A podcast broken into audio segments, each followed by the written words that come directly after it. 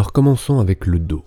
Ce dos assez magnifique et j'ai voulu euh, revenir avec un petit clin d'œil sur sa dynamique des omoplates, puisqu'on voit à un moment donné, et je l'ai répété trois fois là dans ce petit montage, le fait que cette pianiste lâche la tête à un moment donné, se relâche complètement la tête sur le côté gauche, et du coup l'omoplate se détache.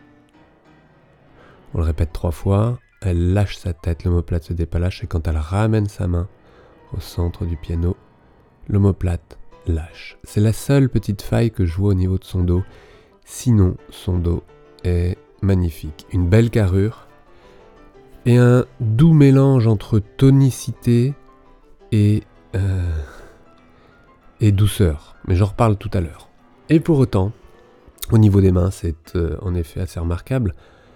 Cette pianiste n'a pas de grands doigts.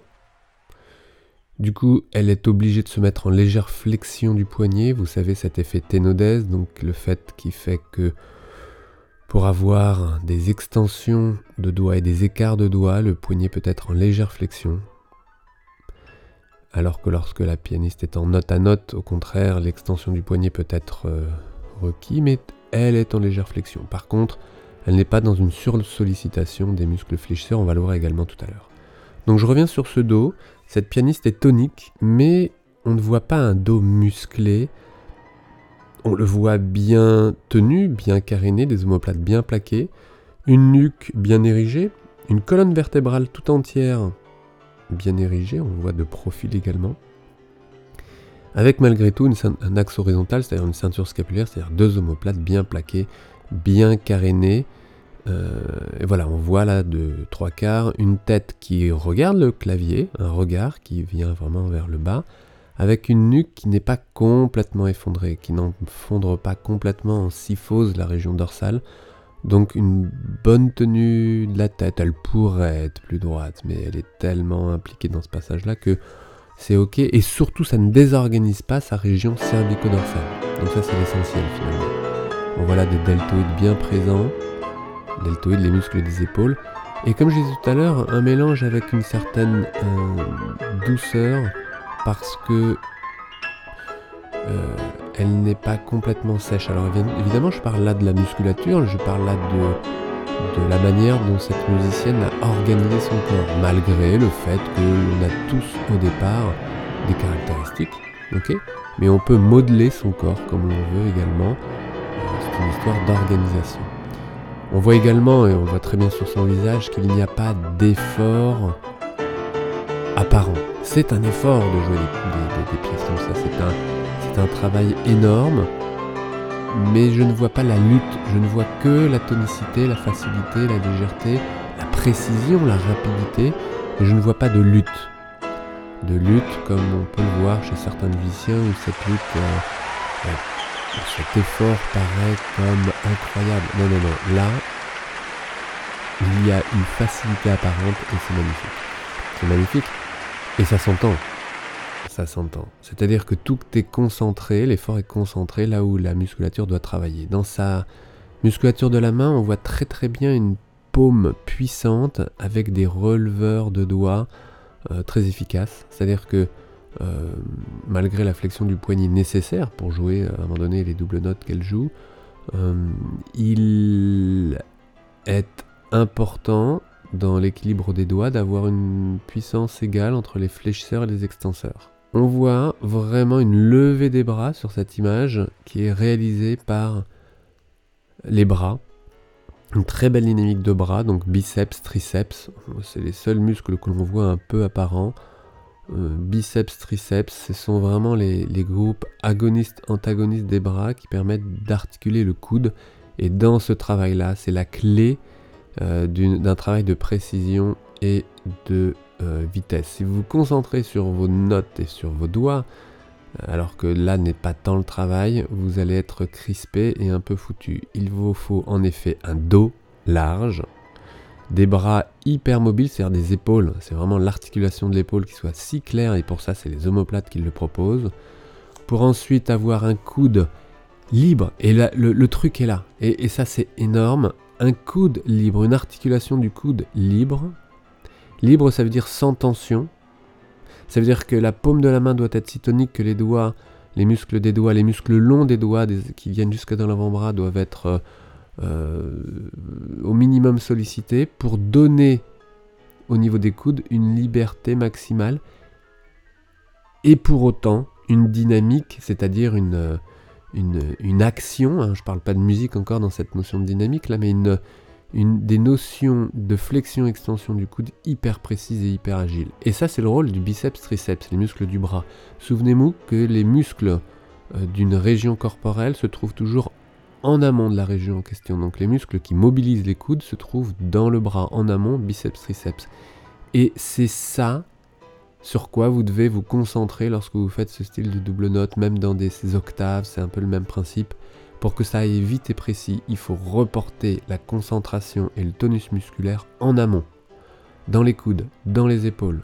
Avoir une tonicité, être bien dans ses cuisses. On voit bien que là, la, sangle abdominale est maintenue, les cuisses sont toniques, il y a un jeu de poids du corps au niveau du bassin euh, bien régulé.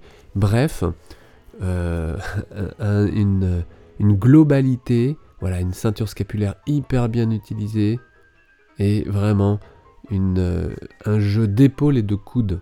Hein, j'insiste là-dessus, c'est-à-dire que si on peut se concentrer sur ce qui se passe en bout de chaîne, en bout de chaîne, il y a évidemment tout un jeu de doigts, d'accord, de notes, de, concentration, mais ça c'est une histoire de, de, de mémorisation, d'enregistrement, donc et de musique évidemment, tout ça vous connaissez le système, mais la clé de cette vitesse et cette précision, c'est un bassin une ceinture scapulaire, des bras,